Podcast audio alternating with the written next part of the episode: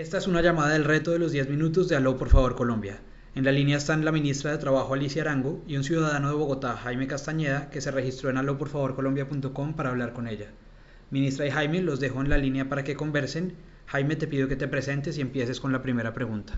Buenas tardes, señora ministra Alicia Arango, ¿cómo me le va? Muy buenas tardes, ¿cómo es? Muy bien, ¿y usted, Jaime? Bien, muchísimas gracias, ministra. Eh, mi nombre, es pues, como le, le comento, Jaime Castañeda, yo soy profesional de grado en una universidad pública de acá de Bogotá. Eh, trabajo actualmente en una entidad estatal eh, y pues tengo la oportunidad de a través de por favor Colombia hacer unas preguntas con respecto a todo lo que tiene que ver con nuestro ámbito laboral que nos preocupa como trabajadores de, esta nación. Entonces, pues yo quisiera compartir unas preguntitas y conocer sus impresiones, porque desde mi experiencia surgen algunas inquietudes, algunas preocupaciones. Entonces, eh, la primera, la primera tiene que ver con la tercerización de la, de la contratación. Eh, desde que me gradué eh, en el año 95, eh, he visto pues cómo se ha visto perjudicada la manera en que se contratan las personas en el país. Actualmente la, la tercerización se ha generalizado en el contexto laboral colombiano. ¿Qué hacer desde el Ministerio del Trabajo para que las empresas eh, vuelvan al tipo de contratación anterior que era de contratos indefinidos, ya que esto nos ha afectado muchísimo en nuestra calidad de vida como trabajadores.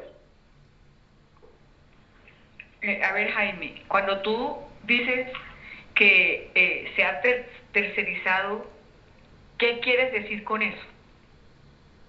A ver, se contrata a través de cooperativas a los profesionales o a las personas que se quieren eh, contratar para las empresas o se contrata a través de prestación de servicios. Eh, caso mío y caso de muchas personas, eh, nosotros trabajamos 12 meses al año, supuestamente, o estamos contratados para 12 meses al año, pero resulta que en medio de los contratos hay paras de mes y medio, de dos meses. El caso mío es que particularmente los 12 meses del año solamente trabajo y devengo por esos 12 meses solamente trabajo 9 meses y el rubro de dinero que alcanzo a percibir de esos nueve meses lo tengo que distribuir para 12 meses para, pues, para sobrevivir con mi familia. Entonces, eh, digamos que eh, tenemos eh, una gran diferencia y una gran debilidad si nos comparamos con las personas que tienen contrato a término indefinido en las empresas, que cuentan con vacaciones, con prestaciones de ley y demás. Nosotros tenemos contratos de prestación de servicios, nosotros pagamos nuestra seguridad social no contamos con vacaciones, con cesantías, con primas. Entonces la pregunta orientada hacia eso. Eh, las empresas ahora están contratando. Eh, ¿Tú contratas directamente con la entidad? Exactamente. ¿Tú contratas directamente con la entidad? Bueno. Sí, soy bueno, a ver, Jaime. Ah, bueno, listo. Entonces, mire, Jaime. No se puede confundir tercerización con un contrato de prestaciones sociales. Son dos cosas distintas. El contrato de prestación social es el que tú firmas directamente con una entidad del Estado para cumplir, entre comillas, una misión que se supone que no la tiene en la planta de personal el, la entidad para la cual tú vas a, a trabajar. Pero la otra cosa es que eso está por ley por la ley de contratación de administración pública, la ley 80 de 1993 y sus decretos reglamentarios. contratar por prestación de servicios es absolutamente legal. Voy a tu problema, a tu consideración. Jaime, yo estoy de acuerdo en que las personas que trabajan por contratación de servicios tienen algunas limitaciones, como son, por ejemplo, el tema de su salud y su pensión que tienen que correr a cargo del valor que les pagan por el contrato de prestación de servicio, ¿cierto? Y que eso genera una, una incomodidad con toda razón, lo, entiendo perfectamente. Y el otro tema en que también tú tienes razón es en el sentido que trabajas todo el año, pero duras un mes y medio o dos meses o tres meses en el año sin trabajo, es cierto, porque la velocidad que tiene el Estado no es la que se necesita para poder tener a una persona como se merecería, contratada a los 12 meses. A ver, entonces, es, primero, es un tema legal la contratación. ¿Qué pienso yo que se debe hacer, ahí? Primero, es legal porque hay muchas cosas que se necesitan por tiempos. ¿sí? Tú, tienes que darle la amplitud a la, a la entidad de tener unas cosas por tiempo, o a veces necesitas más gente en una parte, a veces necesitas menos gente en otra parte, en fin, entonces eso te, te permite lograr cumplir la misión con personas que tú traes afuera. Pero, ¿qué creo yo? En lo que no se debe equivocar la entidad que te contrata, cualquiera que ella sea, es en que lo que te fije como valor de la prestación del servicio sea suficiente para tú poder pagar tu seguridad social y tu, y tu salud, eh, y tu pensión y tu, y tu salud. ¿Sí me explico? Si las entidades son muy, muy restrictivas en el tema del valor del contrato, yo estoy de acuerdo en que eso tenemos nosotros que hacer un llamado de atención porque hay personas que efectivamente están contratadas por muy poco y entiendo las dificultades que tienen con su familia por la falta de, de seguridad social, entre comillas, y de atención de varios tipos que tiene una persona a término indefinido. Es cierto, Jaime, pero quitar la figura no es posible. Pero hay otro tema, a partir del año entrante, los patronos en las empresas, exactamente, exacto, va a cambiar un poco en el sentido que a partir del año 2019, los patronos tendrán que pagar la seguridad social de las personas que tienen contratadas.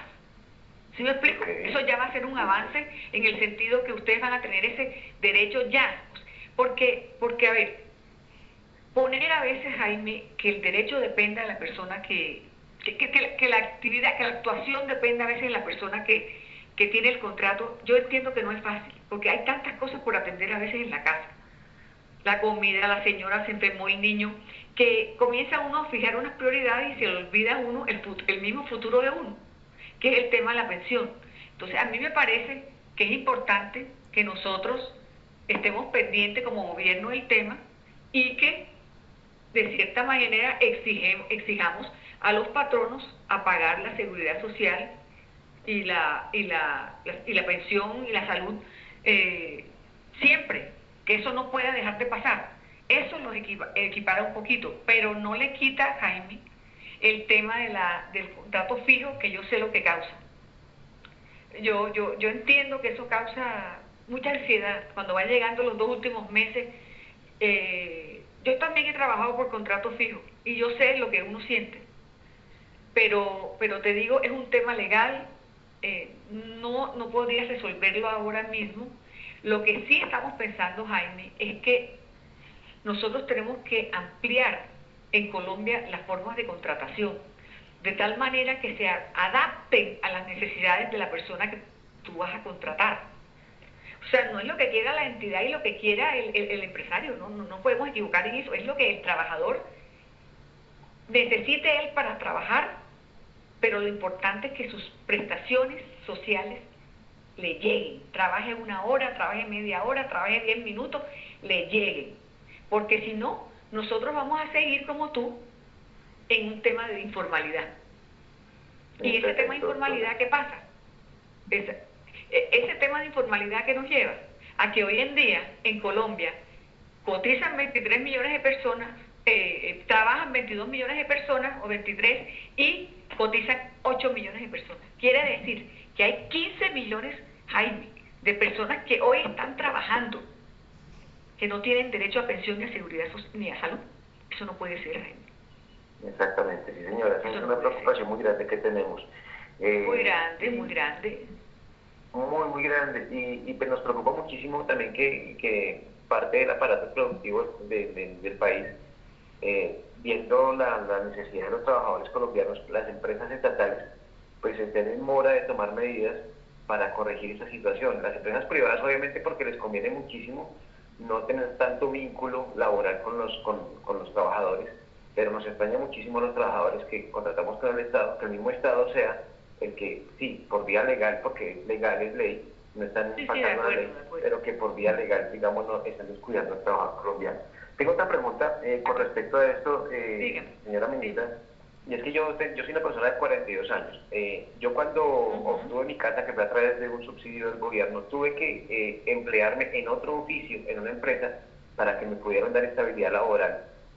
Eh, con contrato a término indefinido, ya que los bancos nos, nos, nos molestan mucho por los, precisamente por los cortes de los contratos no nos prestan sí, fácilmente. claro, claro. Entonces, eh, la pregunta va dirigida hacia nosotros ya con 40, 42 años estamos, digamos, saliendo de nuestra edad productiva en lo que los estudios eh, económicos plantean.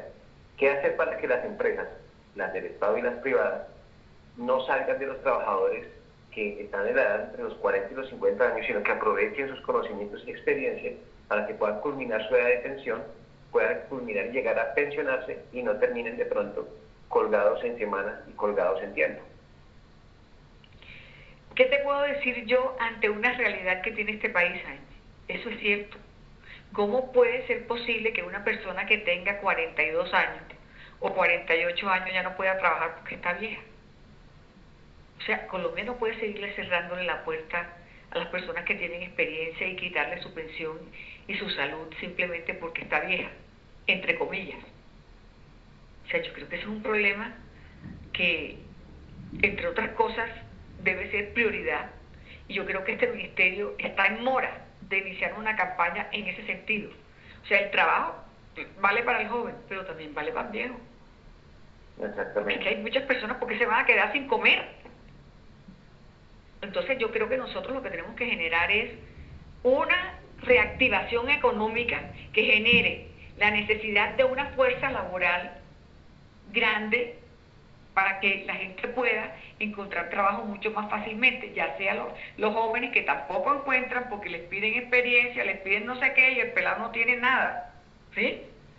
Y por un lado no tiene, o porque lo educan en un sitio y resulta que lo que aprendió en ese sitio no le sirve para la vida, para trabajar. O sea, un tema de, de, pertinencias y de adecuación. ¿Qué te puedo decir yo, Jaime? Mira, la verdad es que nosotros, yo, vamos a tratar de hacer todo el esfuerzo por pensar siempre en el trabajador en ese sentido, eh, en sus condiciones, en cómo puede trabajar, cómo, qué es lo que más le conviene. Que yo vaya a tener éxito 100%, yo no te lo prometo, porque prometértelo sería engañarte. Pero lo que sí te puedo decir, Jaime, es que yo haré todo el esfuerzo por defender a las personas que tienen tu situación y por defender que ese contrato pueda seguir pero con toda la seguridad que no tenga esos baches tan horrorosos que descuadran la economía de cualquier persona. Eso no puede ser. O sea, yo lo que sí te quiero decir es que yo haré todo lo posible. Todas estas cosas tienen que pasar por el Congreso, Jaime, tú sabes. Y estas cosas a veces tienen amigos y a veces tienen enemigos. Pero lo que sí te puedo dejar a ti claro es que yo tengo toda la intención de trabajar aquí por quienes necesitan un empleo justo, bien pago y con sus prestaciones eh, laborales. Eso sí, con eso puedes contar y haré todo lo posible para que eso mejore. Perfecto, doctora, muy amable. Y, también tengo una pregunta con respecto a la transparencia en la contratación, eh, sobre todo en la estatal. Eh, pues se ha hablado mucho de, los, de la meritocracia y el trámite que tiene que hacerse para que una persona pueda eh, acceder a puestos dentro del gobierno pues, eh, en cualquier nivel, incluso a nivel de, de, empleo que estoy desempeñando yo que es de contratista. Eh, permanentemente nosotros vemos que la meritocracia al interior de estas contrataciones no es muy transparente, ya que permanentemente y constantemente vemos que llegan a, a nuestros oficios, a nuestras labores, personas que no tienen la formación profesional idónea para la labor para la cual van a ser contratadas dejando de lado a las personas que como yo tenemos 20 años de experiencia en nuestra labor, en nuestra experiencia laboral, y esto desmotiva y, de alguna manera menoscaba nuestras eh, posibilidades para poder ascender profesionalmente. Ponen personas eh, que no son idóneas de otras profesiones porque son recomendados del político, porque son recomendados del amigo, pero no precisamente porque cumplan con todos los requerimientos que para dicho cargo han sido expuestas previamente. Así es. Jaime, eh, también me toca darte la razón. Yo no tengo ningún argumento para decirte que aquí los procesos de meritocracia son justos. No es cierto. Esto está. La política se tomó todo el tema, eh, el sector público se lo tomó la política. Por eso es tan importante, Jaime, apoyar al presidente Duque en el tema de no mermelada. toma tiempo también, pero comenzamos, Jaime. Comenzamos. Aquí la gente va por sus méritos y no porque tiene un padrino. Aquí la gente va porque se necesita y no porque tiene un padrino. Entonces, Jaime, nosotros lo que necesitamos es que la opinión pública apoye eso. Porque así es la única manera que la meritocracia funciona. De resto, no son sino paquetadas de hojas de vida. Y de vida, y hoja de vida, y hoja de vida, y efectivamente muchas personas llegan contratadas o nombradas y se quedan ahí y no hacen nada, como si se merecieran el puesto. Eso no puede ser tampoco. En eso yo también estoy completamente de acuerdo, Jaime. Yo creo que nosotros tenemos la obligación de apoyar al gobierno en el tema de no mermelada y hacerle un seguimiento al gobierno para ver si, si lo cumple o no. Sí, eh, tengo un niño de 10 años. Eh, la mayoría de nosotros que somos padres vemos con mucho pesimismo el ambiente laboral hace unos años. ¿Qué opina la, señora ministra con respecto a una política pública que en vez de eh, que pensemos nosotros como padres en enviar a nuestros hijos a estudiar y a trabajar en el extranjero para asegurar un futuro, que sea una política pública, una política de Estado que continúe de gobierno en gobierno para permitir que nuestros jóvenes se queden estudiando y trabajando para el país y no estemos pensando como yo en enviar a nuestros hijos a estudiar y a trabajar en el exterior para que aseguren su futuro y no tengan que sufrir las cosas que hemos sufrido nosotros como trabajadores colombianos. Jaime, eh, te tengo que decir que esa es una obligación de este país. O sea, nosotros tenemos que impulsar que los muchachos se eduquen en Colombia, se formen en Colombia con temas de pertinencia y que trabajen en Colombia. Porque si nosotros vamos a dejar de ir, a dejar salir todos nuestros talentos, como ha pasado en muchas ocasiones, la que pierde es Colombia. Los muchachos ganan, ellos se van y hacen su vida en otra parte y consiguen un empleo y todo y, arreglan su vida, pero Colombia pierde, porque Colombia se queda sin las personas que tienen talento, que tienen la vocación para trabajar. En fin, yo creo que eso también es una obligación eh, para nosotros y por eso estamos eh, impulsando mucho el tema del empleo joven, del Estado joven, vamos a decir, estamos otra vez jóvenes en acción, de tal manera que nosotros podamos crear una, una fuerza laboral que le responda a la reactivación económica. Porque también hay que decir, si no hay reactivación económica, es muy difícil generar empleo. ¿Sí? Entonces nosotros tenemos que ir de la mano de los que generan empleo, de la mano de los que generan trabajo, de los emprendedores que generan trabajo, para que Colombia realmente viva una una reactivación económica que permita aumentar el empleo, aumentar la formación y volver mucho más competitivos a nuestros jóvenes que salen tanto de las universidades como de los institutos técnicos que tienen la misma importancia. Ese técnico es muy importante en el mundo y se necesitan por cantidad. Entonces yo sí creo que, que tenemos tantas tareas para hacer, Jaime, que sea, como te digo, tienen la razón en todo. Les agradezco muchísimo a los dos por haber sido parte de esta llamada y les recomiendo estar pendientes de nuestras redes sociales y del espectador, donde vamos a publicarla en los próximos días. Los dejo para que se despidan. Señora ministra, muchísimas, muchísimas gracias por esta oportunidad que nos da de poder acercar inquietudes que tenemos. Ojalá, ojalá usted pueda tener en sus manos la colaboración de su equipo y, los planes y proyectos que tenga los pueda llevar a cabo para que mejore la situación laboral de nosotros los trabajadores. Muchísimas gracias por esta oportunidad. Es nuestra obligación, Jaime. Eh, mucha suerte y un gran abrazo. Muy amable, muchas gracias.